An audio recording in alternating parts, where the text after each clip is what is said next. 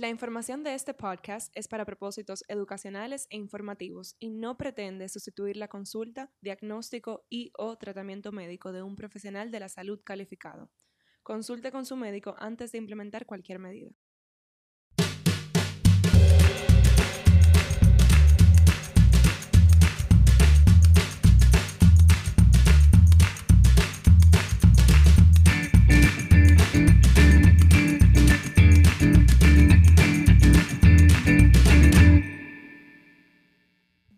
Bienvenidos a esto que es Ni Poetas ni Locos. Yo soy Michael. Hola Alicia. Y yo soy Alicia. Hola Michael. ¿Qué lo que? Eh, hoy estamos ya en nuestro episodio número 11. Y el tema del día de hoy, Ali, que es muy ápero. a mí me gusta. Yo siempre digo que ápero, yo voy a decir que ápero. Mentira, muy el Tienes que ser más honesto, nada Sí, más de- decirlo cuando ok, de es- verdad lo quieres decir. Es muy interesante. Y Sí, es en por, verdad por sí. toda la pregunta que generó. Sí. ¿Cuál es? Dale. Es el- El tema de hoy es métodos anticonceptivos. Tú te quedas, te viste cómo le preguntan a la Miss Universo. Dije, eh, ¿cuál es el tema? Yo dije, bueno, hola. Eh, bueno, eh, estoy Alicia. Buenas y noches, público. Para acordarse la pregunta. Ajá, muy Mentira, entonces señores, métodos anticonceptivos y como yo digo, y todos sus primos. Y todos sus primos, muy bien. Sí. Sí, porque hay muchas cosas. Porque hay gente que está confundida y cree que los métodos con- anticonceptivos solamente son las patillas. Ah, no, y no, no. no, hay, hay mucho, hay cosas que ni siquiera usando nada. Ustedes se van a enterar. Entonces. Esos no me gustan mucho. ¿eh? Esos no me gustan mucho. No te tripean mucho. No. Ok. Entonces, ¿qué tal si empezamos, Ali? De una vez. Le vamos el mambo. Sí, hay mucho contenido, hay que darle de Hay una vez. demasiado, No hay demasiado tanto. contenido, así que vamos. Ok, señores, antes de entrar en materia, vamos a darle un poquito de historia de qué es lo que es con esto. Esto se está usando desde los años 1, desde que Cuca bailaba. Desde los, chi- los chinos, o sea, tienen texto de 2700 antes de Cristo que usaban anti- ah, métodos anticonceptivos. Claro, eso tiene que ser tan viejo como el sexo mismo. Sí, claro que sí. Y bueno, básicamente el, eh, eh, consistía en, eh, ellos tenían relaciones con mujeres que no, no le haya llegado la menstruación nunca, por ejemplo. O sea, eso Wow. quiere decir que era con menores. O sea, estamos hablando hace mucho tiempo. Eh, los eh, entonces también tenían eh, coito interrupto, que todavía se usa ahora. eh, usaban el celibato. Coito interrupto, para los que no saben, es el pull-out method, Se yo iba a decir de que... que Sácalo. es retirar. Sácalo, Sí. sácalo. Resi- retirarse antes de eyacular. Exacto. Entonces, antes- exacto. ¿Qué? Exacto. Entonces, nada, señores, para el que no sepa, porque antes de seguir, porque tengo historias muchísimas, muy áperas y fun facts. Antes de seguir, porque quizá hay alguien que, que está por ahí y dice, ok, pero ¿qué es un método anticonceptivo? El método an- anticonceptivo como tal es básicamente cualquier método o dispositivo para prevenir el embarazo no, desea- no deseado. Entonces, eso quiere decir, cualquier método, como hablamos ahora mismo de, de que los chinos pull out, Y, estamos muy adelantados por y su sexo tiempo. con ¿viste? menores. Y- No, no copien. No copien, por favor. Eso está prohibido por la ley, por la moral y todo. Ok, seguimos con nuestra programación. Ok, señores, entonces nada. Em, aparte de eso, siempre en, en Roma se usó también lo que era, no, no se hacían, no, ten- no se tenían eh, relaciones sexuales antes del, antes del casamiento para evitar embarazo. Eh, en Grecia, en Grecia se llegó a debatir temas filosóficos y tal, pa- sobre, y, y se usaba también con coitus interruptus.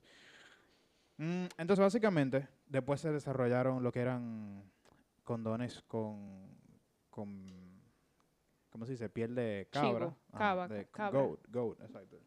De chivo. De vejiga de chivo y, y todo eso por el estilo. Lo que realmente llegó a cambiar lo que era el método anticonceptivo fue cuando se comenzaron a desarrollar lo que fueron los dispositivos intrauterinos. Cool. Entonces, los dispositivos intrauterinos, como el DIU, que la gente lo conoce, eh, se comenzó a, se comenzaron a, a usar en China. Eh, De hecho, ahora mismo es lo que es lo que más la gente usa. Hay 160 millones de usuarios de, de DIU, mujeres, usuarias de DIU. Y esto se está, señores, desarrollando desde el siglo XIX y todo ha pasado por todo tipo de modificaciones, que si pedacito de cobre, que si pedacito de plástico, que si pedacito de lo que sea. Al final de cuentas, todo esto, para resumir la historia porque es demasiado densa, todo esto se vio envuelto en temas políticos también, porque había un tema de, de, de que no se quería que se previniera el embarazo. No se quería. Hay un tema todavía. Sí, todavía lo hay, pero a otro nivel. Pero era, el punto era que ni siquiera la prevención, ¿entiendes? Era como que no, o sea, eso es ilegal y tal. Y a medida del tiempo se fueron quitando algunas restricciones hasta que ya al, día de hoy ya se habla, gracias a Dios, de lo que es la planificación familiar. O sea, básicamente tú tienes derecho a protegerte de un embarazo no deseado. Em, y la, y tú sabes que eso también marcó para la mujer un hito de liberación. Te digo por qué.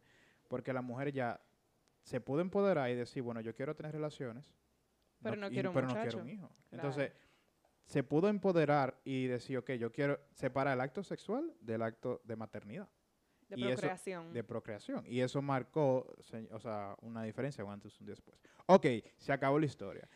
Entonces, para este episodio, yo creo que lo que hemos planeado un poco es primero pasar por todos los métodos anticonceptivos que existen actualmente Yes. para el uso, un, un pequeño resumen de cómo funciona y su efectividad, Sí. y después nos vamos a entrar en las preguntas que ustedes nos hicieron, como fueron muchas, queremos darle tiempo y vamos a ir una por una, y con eso yo creo que podemos cubrir todo el contenido de lo que sería este Sí, es hermoso bastante. tema. Entonces, vamos arriba. Ok, vamos a empezar uno por uno. Ok. Ok. Como lo vamos a hacer lo siguiente, yo le voy a decir el método, las probabilidades de embarazo en mujeres en un en periodo de un año, eh, usando X o Y método y cómo se usa. Cool. Ok, entonces vamos a empezar por lo más básico, que no usa protección, ninguna. Entonces, si no usas protección en un año, la probabilidad de, de- de salir embarazada, por ejemplo, si cogemos 100 mujeres, eh, son 85. O sea, 85, o sea, si 100 mujeres sin protección tienen, en- tienen relaciones sexuales sin, sin protección, por la redundancia, pueden- 85 pueden salir O embarazadas. sea, 100 mujeres Ajá, que no usan protección, de esas 100 mujeres, 85 van a quedar embarazadas en un año. exacto. Ok. Entonces, O, o 85, no, 85 van a quedar embarazadas. van a quedar embarazadas en un año si no usas protección. O sea, no 85% de... Ay, No, Dios eso es mucho. O sea, Eso- que- y eso en verdad lo estamos viviendo en nuestro país.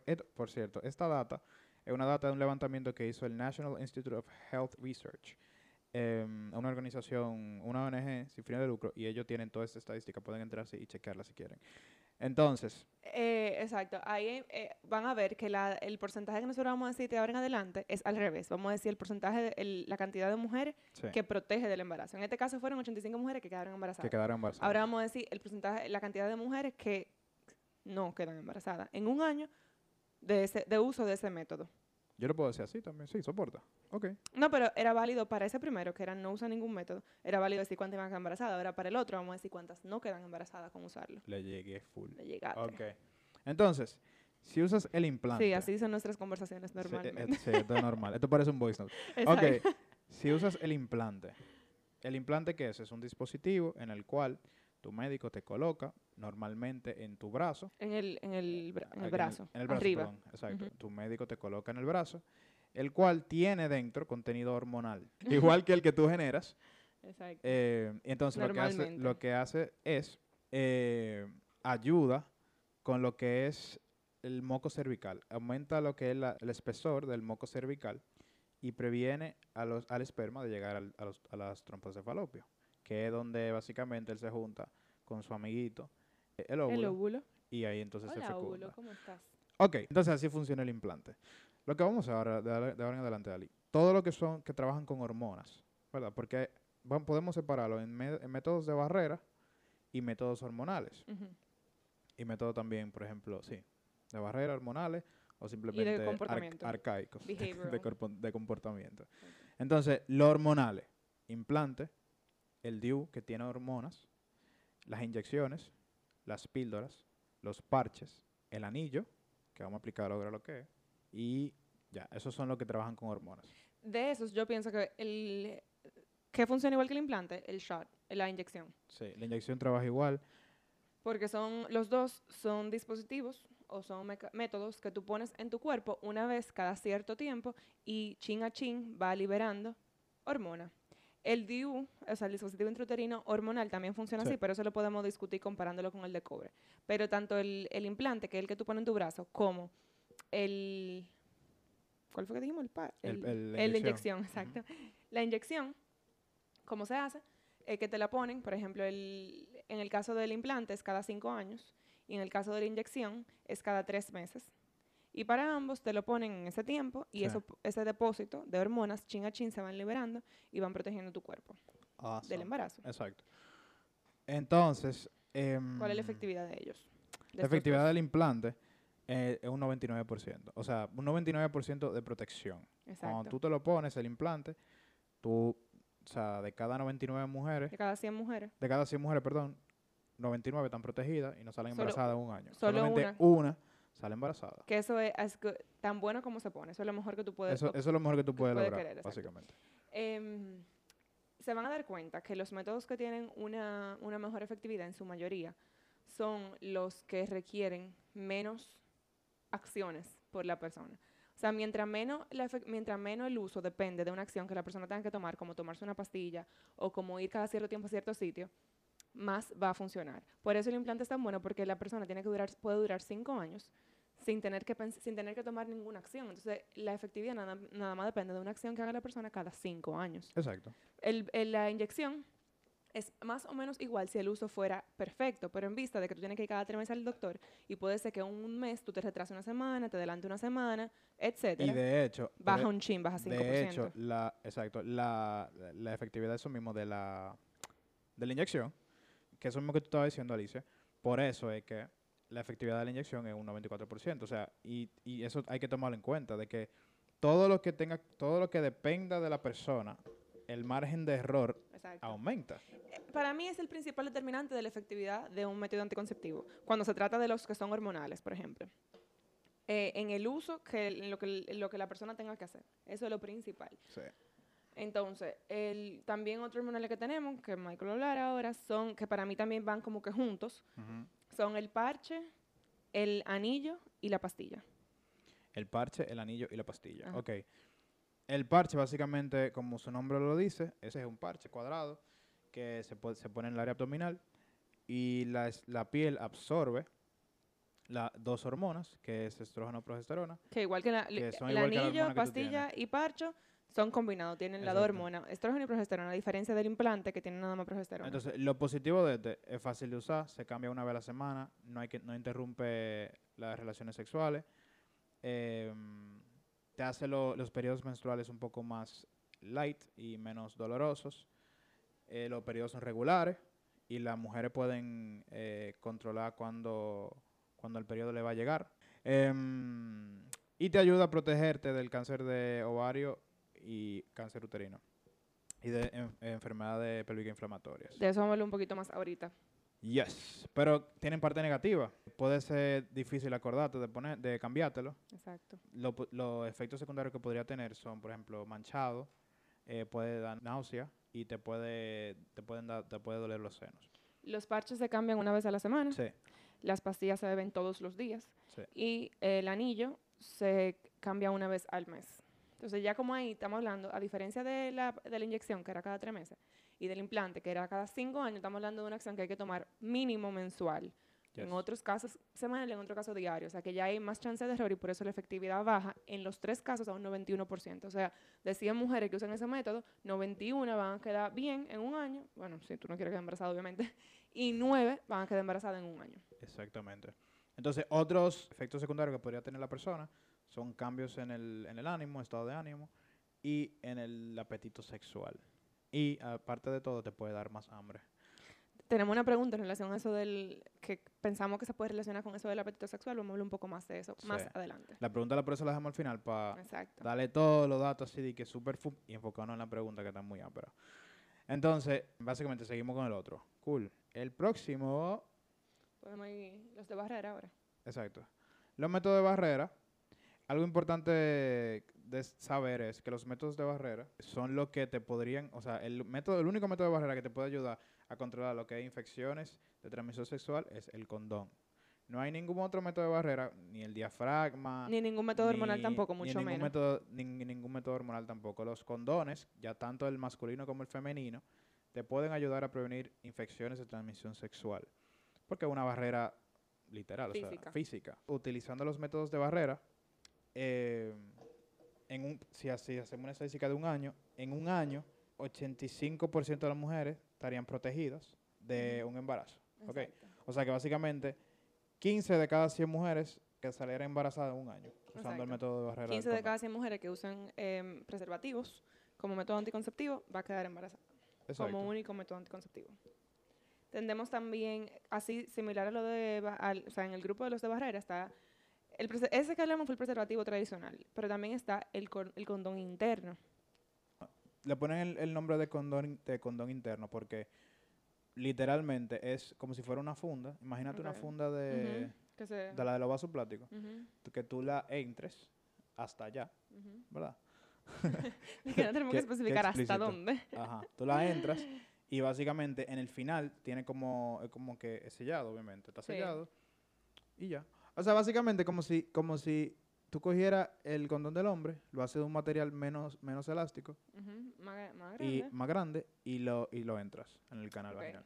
Ese es un 79% efectivo, Ah. a diferencia del preservativo normal, que es 85% efectivo. Sí. Eh, tenemos también el diafragma. Exacto, el diafragma, señores, básicamente es un dispositivo eh, de plástico redondito que tiene como una, una curva convexa eh, que como que hiciera como una cup- como una cupulita y lo que hace es básicamente sellar, o sea, como un método de barrera literal, es como una puerta, como que por aquí ustedes no van a pasar, de banda espermas. Entonces, ese en un año de cada 100 mujeres que lo utilizan, 16 salen embarazadas. Entonces, lo positivo y lo negativo que podría tener, lo positivo, por ejemplo, la mayoría de las mujeres pueden usarlo, ese, ese método, eh, no tienen hormonas, eh, se puede poner incluso hasta tres horas antes de tener relaciones. Puede tener eh, relaciones sexuales, puedes tener relaciones sexuales más de una vez eh, con un diafragma o con una, o con- le llaman también cap, o sea, Ah, tapa. Se iba a decir que son parecidos. Exacto. El cervical, el, la tapa cervical Ujú, es parecida al diafragma, pero es más chiquito. Pero el, el punto de los dos es tapar el cervix Exacto. para prevenir que el esperma entre y se junte con su querido, Algo importante. su querida óvulo. Algo importante saber, de un fun fact de esto, es que no todos tienen el mismo size. Entonces, hay diferentes vari- eh, variedades de, de tamaños. Tienes que medirte el cervix. Entonces, una, eh, tienen que ir al médico. Si vamos a ese método, obviamente, tienen que, obviamente consulten a su, a su ginecólogo de cabecera. Pero el para todos. todos los métodos que hemos hablado. Pero un médico o una enfermera entrenada te puede enseñar y puede buscar el, el- el tamaño ideal para tu, para tu canal vaginal. Entonces, eh, dentro, dos que para mí, en mi opinión, se pueden agrupar juntos, es la esponja anticonceptiva y Sí. los espermicidas. Sí. Algo, algo que, se- que me- antes que se me olvide, algo que se me queda del diafragma es también que si tu compañero sexual lo siente a la hora del, del- de las relaciones sexuales o a ti te molesta, puede que tú necesites un size diferente. Ok. O sea, básicamente nadie debería saber que eso está ahí. ok, ok. O sea, tú, solamente tú deberías Ajá, saber, saber que eso está ahí. exacto, pero No se debería como- sentir, no debería molestar. Exacto, exacto. Entonces, está también lo que el, lo que los gringos le llaman. Ya acabamos con todo lo de, con todo lo. Eh, Bueno, está el espermicida y la esponja. sí. El espermicida, la esponja es una esponja, como así lo dice, o sea, tiene forma de esponja y tú la pones eh, también tapando el cervix. Tiene dos funciones, de barrera tapando el cervix y también contiene un espermicida que mata los espermatozoides cuando entran al canal vaginal. Y así funciona el espermicida, que es un líquido que tú pones en tu, que pones en la vagina y eso mata a los espermatozoides cuando entren. Estos son, la esponja es efectiva en un 76 a 88% Sí. y el espermicida un 71%. Vemos cómo va bajando la efectividad. Todo esto lo estamos haciendo por arribita, de todos los tipos, y después vamos a entrar en más a fondo en algunos que son los más comunes que se usan. Entonces, los próximos métodos, el próximo grupo de métodos es como de comportamiento, que ahí está lo que es el método del ritmo, Sí. el método de, ¿cómo que le dicen en español? El pull out. Eh, ah, coitos interruptus, no en español, coitos pero en latín. La lactancia sí. y la abstinencia. Yes. bueno, y Entonces, después van la cirugía también, obviamente. básicamente, Pero esos cuatro tienen que ver con el comportamiento de la pareja. Entonces comenzamos con el ritmo. El ritmo, o lo que se llama fertility awareness, o sea, está clara de cuando Conscien- te llega. Concientización de la fertilidad. Tú sabes cuándo tú eres fértil y cuándo. Exacto, las mujeres saben. Eh, lo bueno de esto es que no necesita ningún método hormonal, no tiene efectos secundarios, ayuda a la mujer a entenderse mejor, o sea, la mujer logra entender su cuerpo mejor. Lo malo de esto es que el ciclo varía mucho. Entonces Sí. tú no necesariamente siempre vas a tener un ciclo de la misma longitud. Entonces tú puedes chipear y pensar que no estás fértil en un momento, Sí. tener relaciones. Oh, sorpresa, yo sí estaba fértil. Sí, sí, sí, sí. Porque no hay forma de tú saber si tu ovulación se adelantó. Una cosa que ustedes tienen que saber, la ovulación siempre ocurre 14 días antes de la menstruación. Eso no varía. Lo que varía es si tú duras más o menos en ovular. Pero no hay forma de tú saber si se te adelantó o se te atrasó la ovulación hasta que te llegue la menstruación. Exacto. Entonces, como eso pasa después de la ovulación, tú ovulas primero y después menstruas, tú no tienes forma de saber si tu ovulación de verdad está ocurriendo en el día que normalmente ocurre. Si ese mes adelantó una semana y una semana antes tú tuviste sexo sin protección, bueno, Cuá, cuá. También algo que hay que tomar en les cuenta. puedo con- recomendar algunos obstetras. También algo que hay que tomar en cuenta con esto del método del ritmo es que lo ideal sería de que diariamente se evaluara lo que es el fluido vaginal, el- la, la viscosidad del moco vaginal y la temperatura. O sea que hay que estar muy educado para estar, eso. hay que estar educado, o sea, y eso por eso que dicen que ayuda a la mujer a conocer su cuerpo. Sí, pero eso hay es un precio muy alto que pagar para Sí, conocer sí, su sí. cuerpo. Hay cosas, por ejemplo, que hay cosas tan, tan, ¿cómo se dice? Tan cotidianas como el estrés que te podrían marcar, que, o sea, te podrían variar ciertas cosas y tú puedes malinterpretar. Aparte que hay que ser, hay que ser muy disciplinado para eso. Yo, yo veo muchas Sí, personas diciendo es- que lo "Mm, perfecto, yo no me lo chequeé hoy, pero ayer estaba bien, vamos Sí, a darle. 100%. Eso te iba a decir que tiene que ser un compromiso de ambas parejas. O sea, de, oye, de ambas parejas. Tiene que ser un compromiso Ay, de... ya son cuatro. Sí, ya son cuatro. Uy, Maluma. Maluma, baby. No, eh, tiene que ser un compromiso de, de ambos en la pareja. Porque, como tú dijiste, siempre hay uno que dice, tú te lo ayer, olvídate de eso. Exacto. Ven, ven, ven, ven. ven, chiquea, chilea, chilea. No, tiene que ser algo que los dos estén dispuestos a afrontar. Entonces también está lo del... Ah, con la estadística de este, por ejemplo. 76-88. Exacto. 76 a 88 de la mujer, de cada 100 mujeres que usan este método por un año, 76 a 88 no quedan embarazadas. Perfecto. Aproximadamente 15 quedan embarazadas. Exacto. También está el método del pull-out. Coitus interruptus. Coitus interruptus. O en buen dominicano, sácalo, sácalo. Exacto. Ay, Dios mío, Ay, no. Em, en, con este método, tiene, obviamente, como todo, su pro y su contra. El pro, no tiene que ir al médico. Eh, no, no, no, No le da mucho pro a eso. yo no le voy a dar pro, no tiene hormonas, no tiene costo. no lo usen. Exacto. Mm. Ah, es, no lo recomiendo. es importante porque hay, Cero los hay recomiendo. algunas religiones que aceptan este método porque, porque hay culturalmente eh, las- hay algunas religiones que prohíben otros. Entonces este puede ser uno Bueno. que... Bueno. whatever, no me tripea, pero ok. Hay que decirle que la gente Sí, tiene informar. respeto, muy bien, sí, de verdad, que, tienes O razón. sea, respeto a toda, toda la gente y a todos los grupos seculares que hay por ahí. Exacto. Ok. Mejor eso que nada. Sí, al- igual lo negativo es lo mismo. O sea, tú tienes que estar súper pendiente de tu cuerpo. eh, tiene que ser un compromiso de los dos. Eh, es difícil hacerlos, eh, hacerlo siempre. Los accidentes pasan. Los accidentes pasa, o sea, de- yo creo que depende mucho de qué tú estés haciendo. tú- mi señor es difícil. De, tumben eso. Eh, tu- tumben eso de- del pull-out. La pero- lactancia. Exacto. Pero con, espérate, Ah, pero con el pull-out, con el pull-out, eh, igual como, como con el fertility awareness, como con el, ¿cómo se dice en español? eh, ritmo. Como con, y como con, como con el ritmo, eh, el porcentaje de, de protección es así mismo eh, de 78, 74%, o sea que es bien bajo, o sea que la tú puedes salir embarazada, es muy probable que tú salgas embarazada en algún momento usando este método. Entonces, la lactancia. Eso sí, Sí. es bastante efectiva, 98% efectiva. O sea, de 100 mujeres que están lactando y están teniendo relaciones sin protección, 98 no van a quedar embarazadas. Ujú. Tienes que lactar cuatro a cada 4 o 5 horas para estar seguro que todo va a estar bien. Eh, y obviamente no aplica para todo el mundo porque somos pocas las que están lactando, son pocas las que están lactando ahora mismo. De que somos pocas. Somos Y pocas. te iba a preguntar, de que, ¿tú cuándo saliste embarazada? Y por último, la Sí. abstinencia. 100% effective. La abstinencia, básicamente, que nada ande por ahí, pero eso, señores, Bueno, pero es 100% efectivo. Ese es el único método realmente 100% efectivo. único Ningún otro método. método, ni el, ni el DIU, ni las pastillas, ni, la, ni el implante es 100% efectivo. Este es el único método 100% el único efectivo. es no hacerlo. Eso también es bueno que lo sepan para que ustedes entiendan que no pueden querer buscar un método 100% efectivo cuando están teniendo relaciones, porque Yes. no hay. Entonces, Siempre hay riesgos. em, y los últimos son las cirugías, que Sí. son 99%. Ni siquiera las cirugías son 100% efectivas. No, Estamos hablando que son 90 99.99. Exacto. Pero no son 100. No son 100. No son 100. y nada, eh, puede hacerse tanto en el hombre como en la mujer. Exacto. Está, en la mujer se puede hacer ligadura de la trompa y, y en el hombre se puede hacer vasectomía. Vasectomía. que mm, hay muchos hombres que la hacen, pero bueno, eso ha ido aumentando. en- Eso viene, de- es- esas cirugías se venían haciendo de los 70, 80.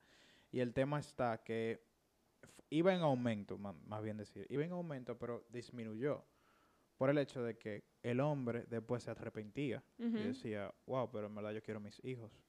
Y pasaba que para la técnica quirúrgica, para, para ya obviamente en estos tiempos, o sea, está mucho más avanzada, pero la técnica quirúrgica eh, era muy complicada hacerla porque era microcirugía, o sea, era, era difícil tú manejar el, el tema de volver a ligar. Y por eso, le, le- por eso tiene ahora mismo como, lo tildan como permanente. Y básicamente se fue perdiendo la costumbre de, de hacerse vasectomía. O sea, el hombre, yo no, yo no conozco a nadie que tenga una vasectomía. Bueno, sí, perdón, sí conozco uno. Pero bueno, pero Es ese- poco común. es muy poco común. Em, Vamos a entrar un poco en... entrar- antes de entrar en los hormonales, me falta uno. Ok, que sí, el- claro. Lo que le llaman el, el coil de cobre o el, o el DIU de cobre, que ese no tiene Sí. hormona. Que es, antes de entrar en, lo- en todo lo que tiene que No, ver... exacto, porque yo pienso que podemos ahora mismo... Los más comunes son los métodos hormonales, sobre todo los combinados, y los DIU. Entonces yo creo que podemos hacer, entrar un poco más a fondo en lo que son esos métodos hormonales, sobre todo los combinados, y en los DIU. Entonces, si tú quieres, tú puedes hablar un poco de los DIU, tanto el hormonal como el de cobre, las diferencias claro, y demás. Entonces, claro. para que el, el público tenga un poco una idea clara de cómo funcionan estos dispos- dispositivos. Claro. Ok, señores. Entonces, los DIU, ¿verdad? Eh, los DIU o dispositivos intrauterinos son, como su nombre lo dice, dispositivos que sirven dentro del, del útero para prevenir embarazos. Hay dos tipos de DIU que pueden ser lo que son hechos de cobre, que tienen una- una- una- un mecanismo que lo voy a explicar ahora, y lo que son que- son hormonales. Entonces, el de cobre, básicamente, se hizo popular porque no usa hormonas. Las mujeres como que siempre le, le huyen a todo lo que tenga que ver como exógeno. Todo lo que tenga sea hormona que no sean de su cuerpo, como que entienden que le va a cambiar eh, algo en su cuerpo o que las va a afectar. Y por eso este se hizo súper famoso. Sí. Entonces, la ventaja que tiene este, em, este DIU, es que lo primero es por qué de cobre. Cuando el, el esperma tiene contacto con el cobre, lo mata. O sea, porque no, no, el, no, no- el pH de, de, de lo que es el líquido espermático y el esperma no, no tolera el cobre. Entonces, básicamente se muere el esperma. Entonces, básicamente no hay, no hay, no hay esperma como pa- para la fertilización. Entonces, ventajas que tiene esto. No hay que interrumpir las relaciones sexuales, no contiene hormona, no necesita píldora, dura de 5 a 10 años dentro. Básicamente es en teoría muy fácil y rápido de quitar y es muy bueno preveniendo embarazo. Como hablamos, tiene un 99% de, de efectividad y por eso, hay- por eso es tan famoso.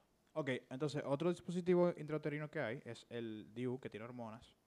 Este básicamente lo que hace es eh, libera eh, poquita cantidad de progestina o progesterona en la mujer y puede durar hasta 5 años en el útero. ¿Cómo funciona? Básicamente, este DIU libera lo- la hormona que les mencioné y lo que hace aumenta le- el espesor del fluido vaginal alrededor de lo que es el cuello uterino y lo que hace es que evita que el esperma llegue al, al óvulo. ok, también hace que lo que es la pared del endometrio sea más fina para que entonces no se, no se implante el huevo y simplemente se pierda. Cool. Entonces, igual, eh, yo me estoy riendo porque pa- para Michael esto es un tema, o sea, esto es, tú sabes, esto es una cosa. Para las mujeres, nosotros vivimos, crecemos, desde yo Sí. no sé qué edad, eh, aprendiendo todas estas cosas. Y esto, es como, esto es como nuestro segundo idioma. Sí. Para las que, tú sabes, no, no En verdad que nunca fue mi materia favorita. Bueno, te puedo decir lo mismo del sistema reproductor masculino. O sea, como que- que es- no, ¡Oh! no entiendo cómo funciona. ¿Ustedes vieron ese perreo? ¿Ustedes vieron ese No, perreo? no, pero lo que pasa es que es más difícil de entender cuando tú no lo tienes. Cuando tú no lo 100%. tienes, es más difícil de entender. 100%. Entonces, risa porque fue que yo, yo estaba leyendo algo y ella dije, o sea, ese es como que yo estoy harta de leer eso. qué risa. Bueno, la cosa es que así mismo como funciona ese DIU Ajá. hormonal, hay otros dispositivos que tienen esa misma hormona, que ya lo mencionamos, perdón, otros métodos, Sí. que tienen esa misma hormona que funcionan de esa misma forma. Entonces, se lo quiero mencionar ahora para que lo asocien, que son el implante, tiene esa misma hormona, la única diferencia es que en vez de estar en tu útero, en un dispositivo en tu útero, está en un dispositivo en tu brazo. Libera la progestina también, que es un- una forma de progesterona, que es una hormona que tu cuerpo de por sí produce, y genera esos efectos que dijo Michael. Yes. La inyección también tiene esa misma hormona. Entonces, esos tres dispositivos que son hormonales tienen progestina solamente. Y eso se diferencia de los, de los métodos que son combinados, que tienen tanto progesterona como estrógeno. Y entonces, pausa. Me volé uno. Que es, dentro de las pastillas tenemos dos tipos. Los que son de solamente progesterona, que funciona igual que la inyección, que el implante y que el DIU, hormonal. Y tenemos las pastillas combinadas, que tienen estrógeno y progesterona, al igual que el parche y al igual que el anillo. Exacto. Ven ahí, entonces dentro de lo hormonal tenemos lo que tienen estrógeno y progesterona y lo que tienen solamente progesterona. Lo que tienen estrógeno y progesterona lo llamamos combinado. Progesterona solamente, DIU hormonal, implante e inyección y la mini pill, que es la pastilla que solo tiene progesterona. Y los combinados, pastilla combinada, eh, que es realmente la más común porque, les voy a explicar ahora por qué. Eh, la pastilla combinada, el anillo y el parche. ¿Por qué es más común usar la pastilla combinada? Porque la mini pill, que solamente tiene progesterona, es más estricta en cuanto a la hora que tú la tienes que tomar. Tienes que tomártela a la misma hora todos los días y si no, pierde su efectividad. Por eso, la progesterona sola se usa más en métodos de, la- de larga duración que van botando la hormona, como es la inyección, como es el implante y como es el DIU, porque no depende de que todos los días a la misma hora tú te la tomes, sino que todos los días a la misma hora libera un poco. Digo, no técnicamente, pero chin a chin va liberando un poco y siempre mantienes la concentración. Por eso, cuando se trata de pastilla, para las personas que pueden consumir estrógeno, se recomienda más la que es combinada, porque tú puedes tener un par de horas, unas horas de, de libertad, como un- una ventana de unas horas para tomártelo, sin que eso afecte la efectividad. Yes. Entonces, ¿Cuál nos falta? yo creo que podemos pasar al mambo de las preguntas. Ok, ok. Antes de pasar, vamos a la pregunta, que es lo que me encanta. Yo quiero aclarar un par de cositas. Por ejemplo, el que yo no sé si están en la pregunta, pero no la vi. Por ejemplo, nos preguntaron del implante, si se puede usar todo el tiempo. Bueno, preguntaron en general si, para que sepan un preview de lo que viene más adelante, preguntaron en general si los métodos hormonales hay que darle descanso. Ok, ya, sí podemos entrar a la pregunta. Vamos a entrar a la pregunta. El de la pregunta. El mambo de la pregunta. Ok, vamos a comenzar. Eh, First question. chan, chan, chan. Para la Miss de la, para Miss de la provincia de Duarte. Eh, hola. Saludos, buenas noches. Buenas ¿Cómo está noches, Santo República? Dominicana. Ok. Ok. Vamos. ok, entonces Preguntas. primera pregunta. Sí. ¿Por qué el sexo es mejor sin la pastilla? O sea, sin hormonas adicionales en general. Entonces, nosotros pensamos, eh, cuando nos hicieron esa pregunta, que puede tener alguna relación con un efecto secundario posible de los eh, métodos anticonceptivos hormonales, que es la disminución del líbido. Yes. Una de las, de las, hor- las hormonas que eh, llevan, o sea, que di- dirigen el líbido, el deseo sexual en las mujeres, son los andrógenos. Y los andrógenos se pueden ver disminuidos con algunos métodos anticonceptivos hormonales, por las hormonas femeninas incrementadas. Entonces, por eso es la razón por la cual algunas personas que toman hormonas pueden sentirse que tienen disminución en el deseo sexual, en el apetito sexual. Es importante que sepan, para que lo tengan pendiente y lo consulten con su médico, que hay una nueva, un nuevo compuesto en las pastillas. Normalmente las pastillas tienen etinilestradiol, un tipo de estrógeno que se llama etinilestradiol. Hay una nueva pastilla que han desarrollado específicamente para disminuir este efecto secundario, o sea, para evitar que surja este, esta disminución marcada del apetito sexual. Y se trata de una pastilla que combina el acetato de nomegestrol y el, y el, y el 17 beta estradiol. largo, ¿eh? Es muy técnico, lo voy a repetir de nuevo para que si quieren lo anoten y lo consulten con su médico. Le dicen, miren, yo estoy, yo estoy sintiendo una pérdida del apetito sexual con tal pastilla. Me han dicho, he leído que esta pastilla se ha probado en estudios que puede mejorar este efecto secundario, inclusive en personas que lo tenían previamente con las otras pastillas. Yo quisiera saber si hay alguna que yo pueda utilizar, si me conviene. El ingrediente que combina es acetato de nomegestrol con 17 beta estradiol. Nos lo pueden preguntar y se lo escribimos por, Instagram también, porque esto definitivamente un efecto secundario que afecta a la persona. Entonces, el que, el que está pasando por esto definitivamente quiere arreglarlo. Entonces, con- siempre háblenlo con su médico. Todo lo que ustedes sientan, háblenlo, que ellos siempre van a tratar de buscar la solución a esa preocupación de ustedes. Muy bien. ¿Algo que agregar? No, perfecto. Next question. Segunda pregunta. Question. Next question. Esta me gusta. Esta te Ok. gusta a ti también. Dale, ¿cuál es? Yo de paranoide, con todo y el DIU, me he tomado la pastilla del día después. ¿Estoy bien o estoy mal? Ok, no vamos a decir que está bien ni mal, simplemente estás, como tú dijiste, paranoide. Exacto. No tienes que hacerlo. Es normal, todos pasamos por eso. Eso Sí, es todo una el mundo le da miedo, como Sí. que no confía en el, el dispositivo que tiene. Eso le pasa a muchas mujeres, ¿verdad? Sí, sí, sí, definitivamente. Muchísimo. Entonces, señores, no, básicamente, si tú tienes un dispositivo intrauterino, como hablamos ahorita, ya sea de cobre o ya sea hormonal, no tienes por qué beberte la pastilla del día después. O eh, pa- pastillas de emergencia. Mira, es tan común eso que hay un estudio que evalúa eso mismo. El uso de, de dos, no tanto de la pastilla de emergencia, pero el uso de dos anticonceptivos al mismo tiempo y cómo la causa de eso es eh, la ansiedad generada. Entonces, yo les quiero hablar un poco, voy a aprovechar esa pregunta para hablarle un poco del tema de combinar métodos anticonceptivos, porque no siempre está contraindicado. Entonces, le quiero hablar un poco de eso. Lo ideal para su vida sexual es usar preservativo y otro método anticonceptivo. ¿Por qué? Porque como vimos, los preservativos son los únicos que previenen las infecciones de transmisión sexual. Así es. Sin embargo, son solamente un 85% efectivo en prevenir el embarazo. Como queremos lo mejor de los dos mundos, necesito mi preservativo para prevenir las infecciones de trans- transmisión sexual, pero no estoy conforme con solamente un 85% de protección. Entonces, si le agrego otro método que me ofrezca una mejor protección, como las pastillas, como los métodos hormonales, como el DIU de cobre, como el DIU hormonal, lo que sea. Entonces, aquí hago, aprovecho para hacer énfasis que en las relaciones monógamas, ¿es monógama que se dice? Sí. monógamas. No, no me suena, pero en las En la relaciones... monogamia. O en sea, la- tú solamente tienes una sola pareja. Exacto. También es necesario usar preservativos. Esto yo pienso que vamos a entrar más en detalle cuando hagamos nuestro episodio de las infecciones de transmisión sexual. Pero usted no puede hablar por el otro. Usted no sabe lo que está haciendo el otro. Y su salud va primero que confiar en que el otro esté siendo fiel, ¿verdad? Claro. Y mucho más que se esté protegiendo entre- en lo que sea que esté haciendo por ahí. Además de eso, hay infecciones que pueden contraerse y aparecer años después. Entonces, no necesariamente, usted puede confiar perfectamente en su pareja y, y saber a muerte que esa persona le es fiel, pero pudo haber contraído una infección previo y manifestarse más adelante y transmitirse. Inclusive, algunas de estas infecciones no aparecen, no son, no son testeadas en el panel rutinario de evaluación de infecciones de transmisión sexual, entonces la persona no necesariamente sabe si la tiene o no. Aparte de que yo quiero saber si todos aquí le han pedido a su pareja su panel de evaluación de infecciones de transmisión sexual. Deberían, pero Porque no yo lo sé- hacen. Yo sé que la mayoría no lo ha visto con sus propios ojos. Porque lo que hacen es lo siguiente. ¿Tú te la has hecho? Exacto. Sí, No, no, el eh, otro día yo eh, estaba en el sí, doctor. ah, pues está bien entonces. O, o hacer lo siguiente. Dime, Ali, dime, dime. Michael, perdón. dime, Michael, dime. em, Cuéntame. no por Ali. nada, o sea, yo confío en ti, tú Sí, sabes. sí.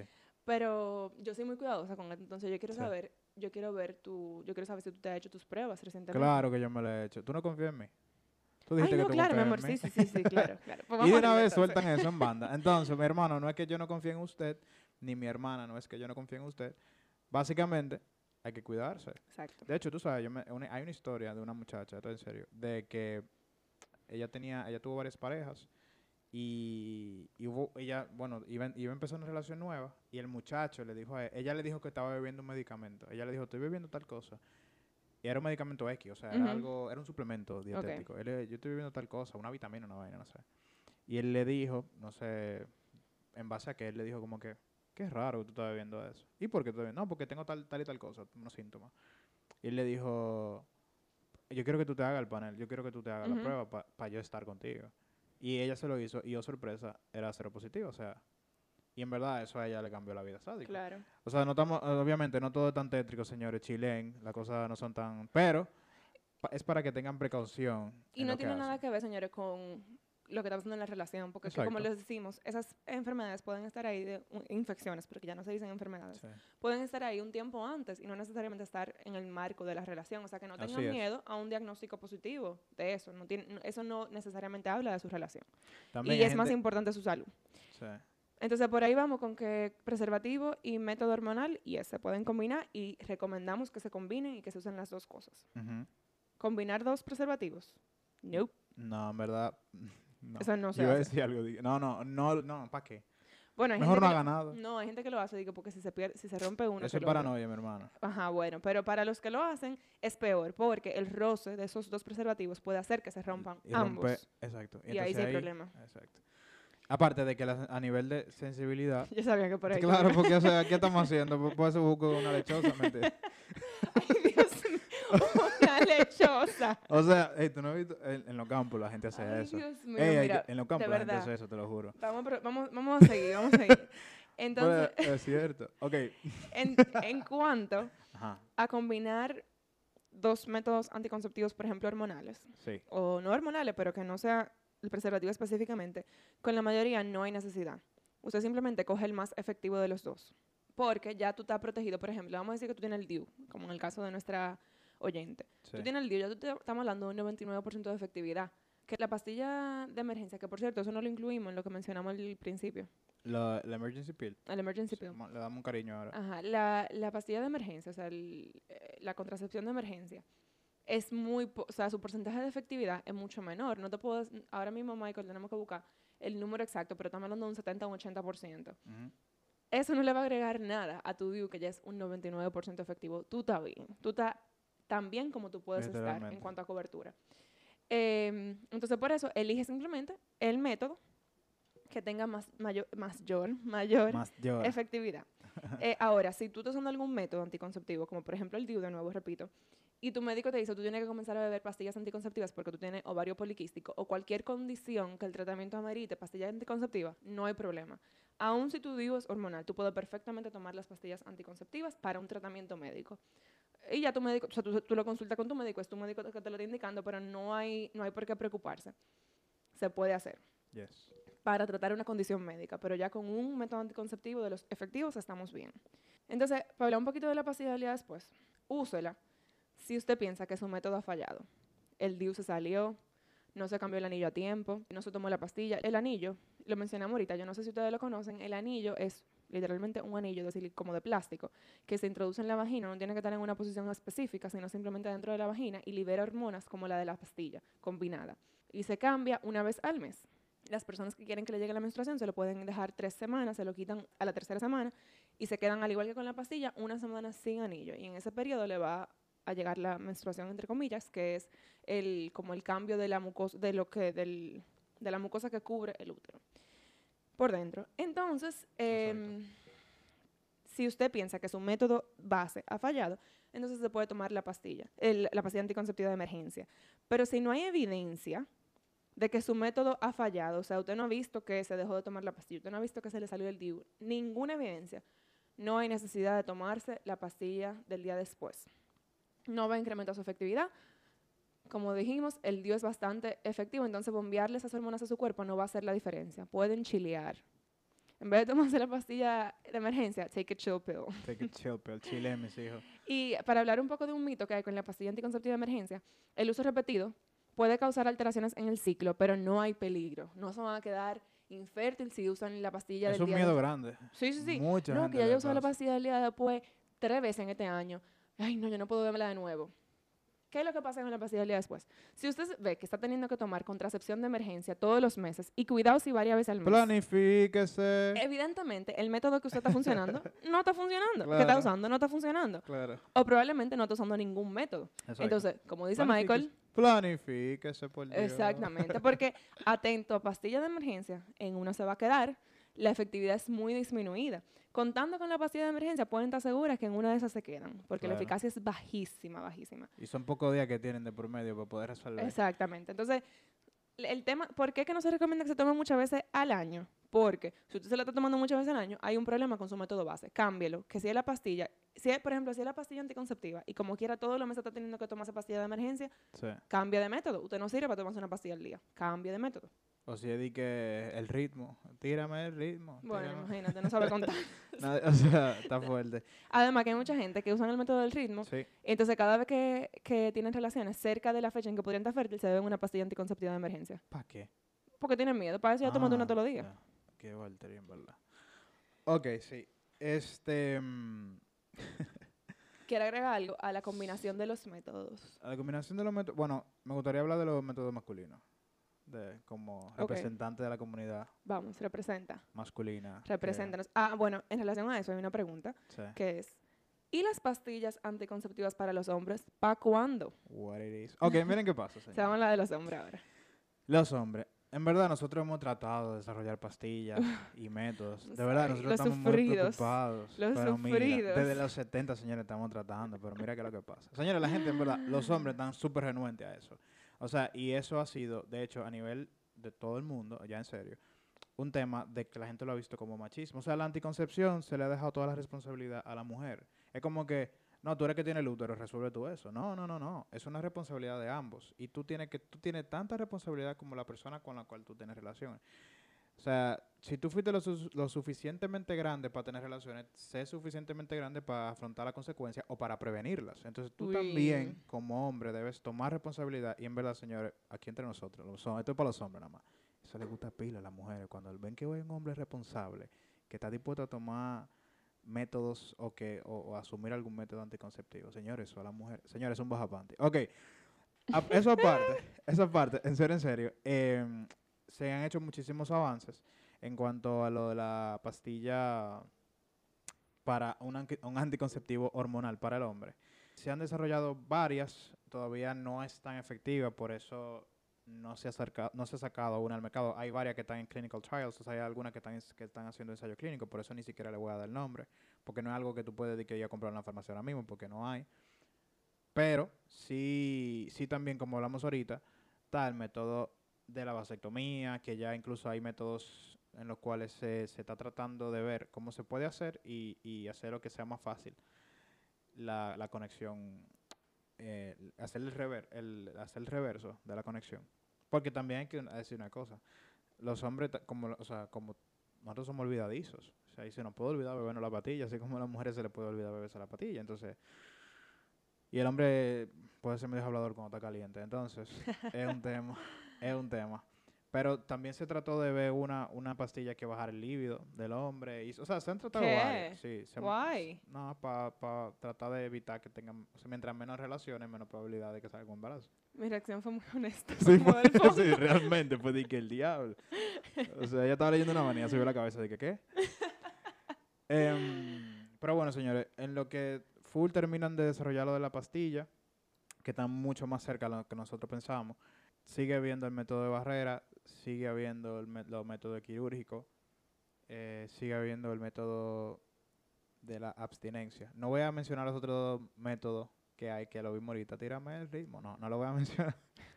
no lo voy a mencionar más porque, señores, hay que ser responsable. Uno no solamente tiene que cuidarse de, de embarazos, sino de enfermedades de transmisión sexual. Very importante. Que obviamente eso lo vamos a hablar en otro episodio, pero ya que estamos aquí, vamos, vamos a darle, tú sabes, Tirarle su chinita. tirar su chinita ahí a los que tienen unprotected sex, que no es nada funny. Em, aparte, hay muchísimos condones ya, o sea, que son, Ali, tú, o sea, bueno, whatever.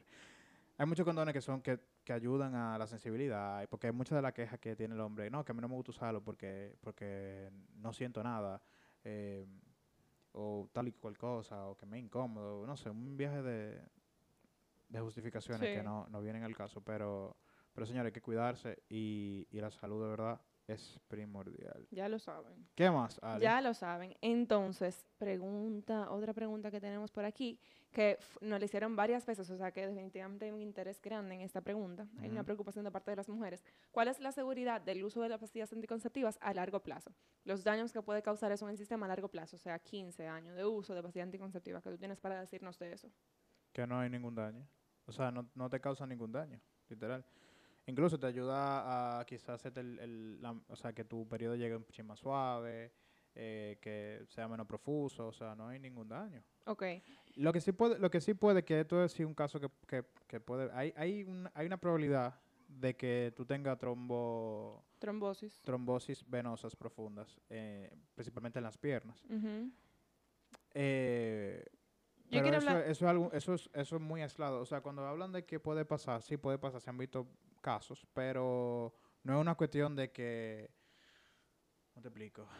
Eh, es que cada caso hay que analizarlo aparte. Por ejemplo, ¿tú sabes a quién le pasó eso? A Serena Williams le pasó. ¿En serio? Sí, ella estaba en un avión eh, y Tú tienes un factor de riesgo adicional ahí. riesgo adicional y ella hubo que internar y todo. O sea, se vio feo. Yo voy ahí, quiero hablar, quiero hablar un poco del efecto a largo plazo. Como fue una pregunta que hicieron tanto y realmente las entiendo, porque uno siempre, cuando va a comenzar un método anticonceptivo hormonal, uno es renuente y dice, conchale, espérate, voy a tolerar toda esa hormona, déjame pensarlo bien. Entonces, vamos a hablar un poco de los métodos, eh, de los daños que puede tener, los efectos, porque no necesariamente son daños, de los efectos que puede tener a largo plazo el uso de métodos hormonales. Entonces, para hacer un resumen así, eh, rapidito, resumido, sin irme en una, Exacto. de los efectos a largo plazo de, las, de los métodos hormonales. Vamos a la del cáncer primero.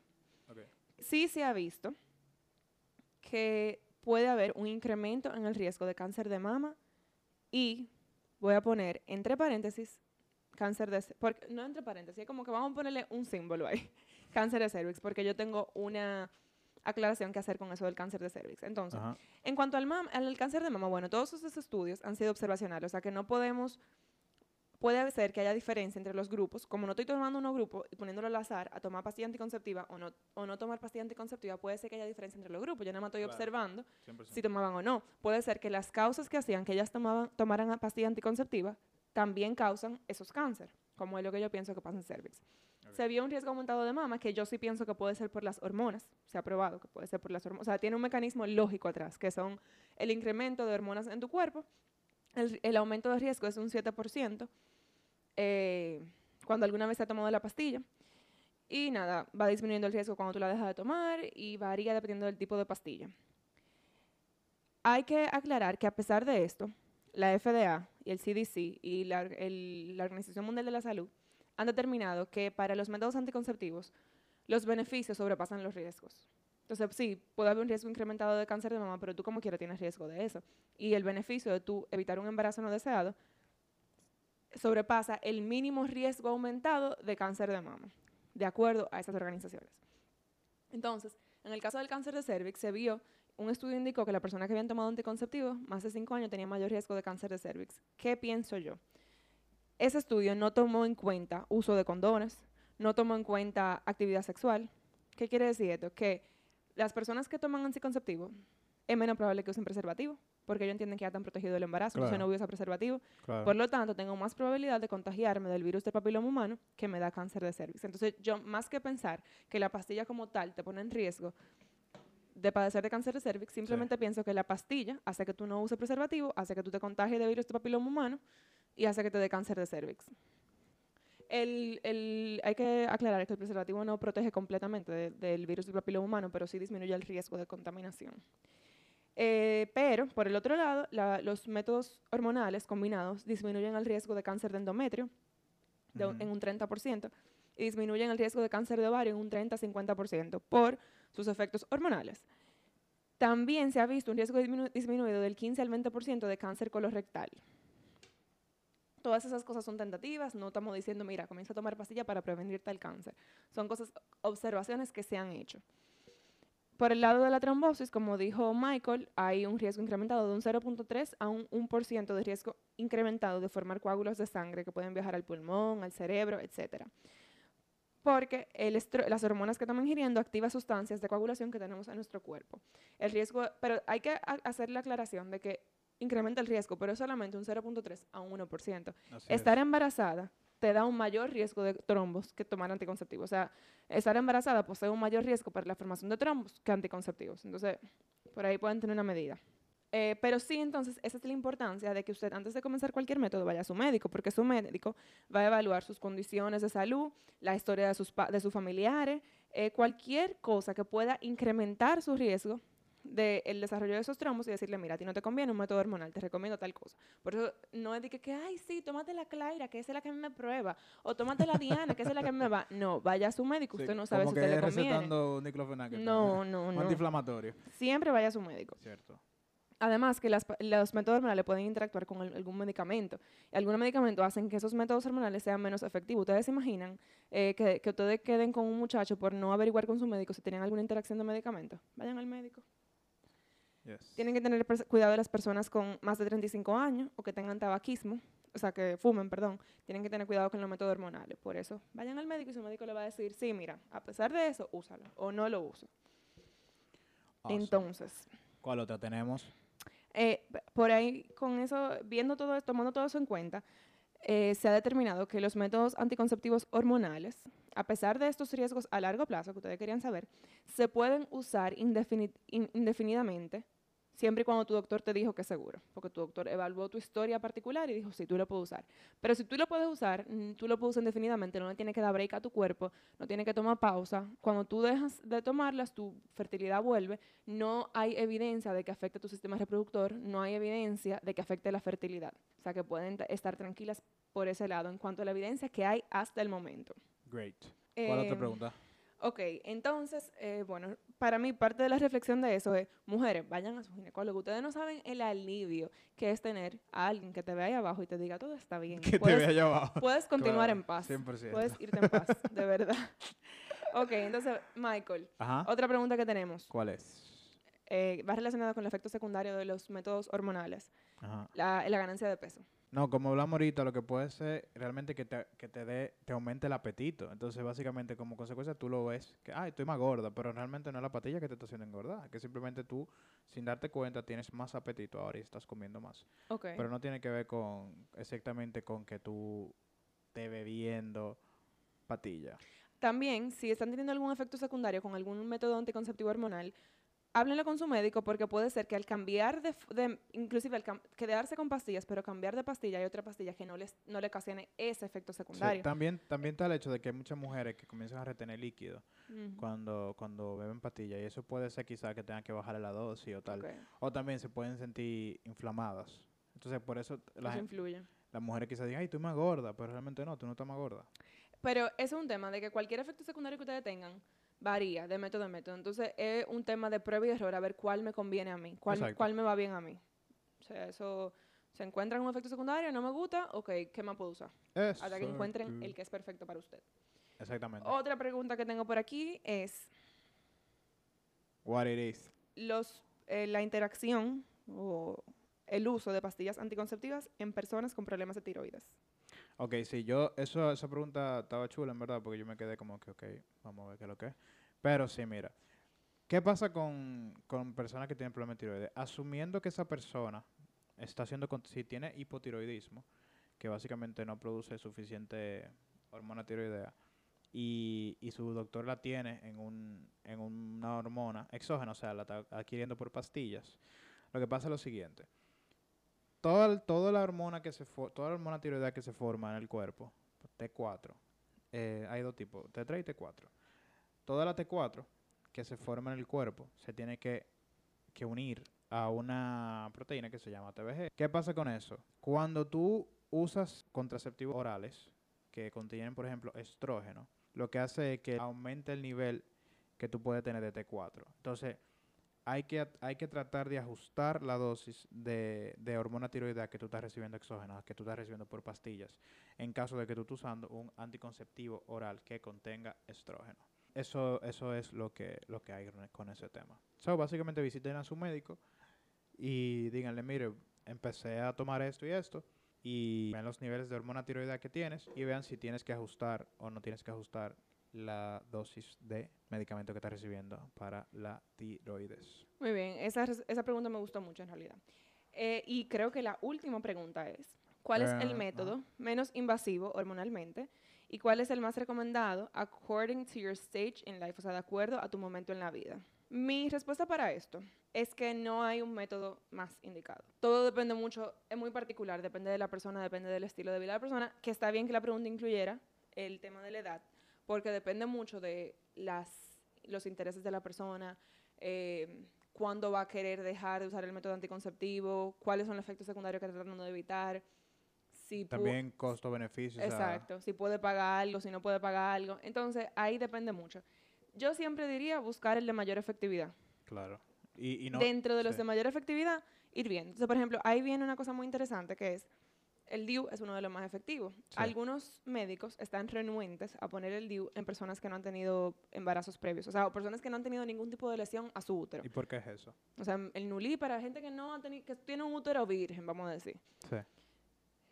Estudios al inicio pensaban que tenía mayor que los, las personas que no habían tenido eh, embarazos previos tenían mayor riesgo de expulsar el dispositivo intrauterino cuando se colocaba, Mm, Ok. pero la evidencia no es contundente.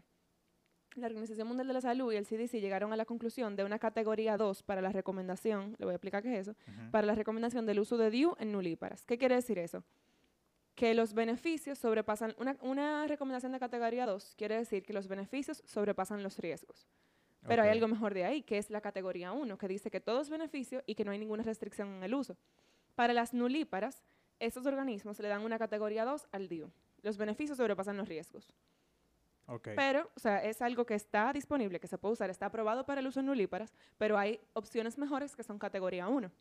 Pero de nuevo, eso depende mucho del caso de la persona. Si yo, por ejemplo, yo como médico, si estoy frente al caso de una paciente que yo estoy segura que no va a poder, eh, digo, yo nunca puedo estar segura, pero que yo entiendo que no va a poder ser eh, disciplinado o no va a poder, lo- por alguna razón u otra, inclusive por términos económicos, no va a poder cumplir con el uso efectivo, o sea, con el uso correcto de un método anticonceptivo como la pastilla, porque no puede comprar la pastilla todos los meses, o porque tiene un estilo de vida muy ajetreado que se le va a olvidar tomársela, o por su personalidad que no se acuerda de la cosa, yo prefiero buscar algo que no tenga que hacer eso todos los días.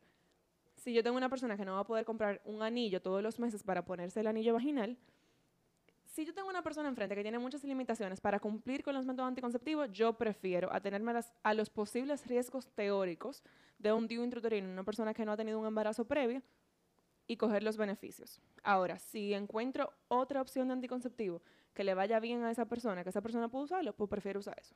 En el caso, por ejemplo, de la nulípara. Entonces, Válido. ahí es un ejemplo de cómo el DIU es el mejor método para algunas personas, pero en personas, por ejemplo, que nunca han tenido una agresión a su útero, yo quizás elegiría otro tipo de método, a pesar de que en ocasiones puede ser el mejor de todos. Entonces depende mucho de la persona. Para personas que yo me imagino que muchos de los que están oyendo este podcast son personas nulíparas, ¿qué, se- qué yo recomendaría? Métodos de largo plazo, que tú no tengas que todos los días en eso, pero que no sean invasivos a tu útero. Como por ejemplo el implanum. El implanum yo lo recomendaría perfectamente, pero ahí voy con que depende de cada persona. Puede tener muchos efectos secundarios, por ejemplo, manchado no deseado. Entonces ya, el implanum no es para esa persona. El implante, tengo tú que, dices. bu- ajá, tengo que buscar, ah, sí, lo que pasa es que la marca se llama implanum, pero el implante. El implante. Ya tengo que buscar otra cosa. Puedo ir a la inyección, que puede tener el mismo efecto secundario. Tampoco le funciona, bueno. Pues entonces déjame irme al anillo vaginal, que nada más tiene que hacer una acción una vez al mes. No le gusta tener un dispositivo dentro de su vagina porque no se siente cómodo con entrarlo y sacarlo. Bueno, pues déjame irme al patch, al parche, que nada más es una vez a la semana. No me gusta que se me vea. O tengo miedo que se me va a caer, voy a estar muy paranoica. Tu pastilla. Es, esa es como 100%. mi escala. Pero depende mucho de la preferencia de la persona. Mucho, mucho, mucho. Y de lo que tú como, como paciente sabes que tú vas a cumplir. Perfecto. Tomando en cuenta beneficios y riesgos. Perfecto, señores, perfecto. Perfecto. Entonces, ¿qué? ¿yo tengo más preguntas ya? No, esas fueron todas. Gracias a todos y Ok. todas por sus preguntas. De verdad que nos Muchísimas encanta cuando gracias. interactúan con nosotros. Sí, muy ápero. Esperamos que, de verdad, todas sus preguntas hayan sido bien, que la hayan entendido, la respuesta. Y si no, señores, no duden en contactarnos otra vez. Y nosotros con muchísimo gusto lo ayudamos a, a entender y a tratar de encontrar la mejor respuesta para que ustedes comprendan y tomen una mejor decisión con sus vidas. Ok, ¡Yay! Ali, yo creo que acabamos por hoy, ¿verdad? yes, terminamos. Así que nada, señores, muchísimas gracias. ¿Tú quieres dar conclusiones? ¿Tú quieres dar conclusiones? Bueno, es que tanta información. demasiada información. Yo creo Yo creo que sería que... como media hora. Ok, está bien. ¿Tú quieres dar conclusiones? No. ok. Da, ok. Bueno, conclusiones. Es rapidito. Buscar siempre el método más efectivo que tú como persona sepas que tú vas a poder cumplir y que te sientas cómodo con ese método. Combinarlo con preservativos siempre para prevenir las infecciones de transmisión sexual. O sea, elegir el de mayor efectividad para contracepción y combinarlo con el preservativo, el condón. Siempre consultar con tu médico antes. Recordar que los anticonceptivos hormonales no se ha probado que tienen ningún efecto a largo plazo que diga, tengo que coger break, tengo que darle descanso a mi cuerpo de las hormonas, no se ha probado que eso se necesite puede influir en disminuir cáncer de endometrio y cáncer de ovario, Sí. puede incrementar el riesgo de cáncer de mama, puede incrementar el, el riesgo de cáncer de cervix, pero eso pensamos que tiene más que ver con el uso de preservativo. O sea que si tú te llevas de nosotros y usas preservativo con ese método que tú estás usando, quiere decir que probablemente no verás ese riesgo incrementado. ¿Qué más? Los hombres están trabajando arduamente. Trabajando. De acuerdo. Michael, están en eso, Ustedes están poniéndose las cosas. Mujeres al poder. Ustedes verán que nos- nosotros vamos a andar también con, con nuestra patillita que dice lunes, martes, miércoles, jueves. Ajá, ajá. Y nada, prueba y error hasta que encuentren el ideal para ustedes. 100%. Señores, muchísimas gracias por escucharnos. Eh, ya saben, para, contact- para contactarnos, ni poeta ni loco en Instagram. Y nada, señores, estamos las órdenes. Nos vemos la semana que viene. Y bye, bye, Ali. Adiós.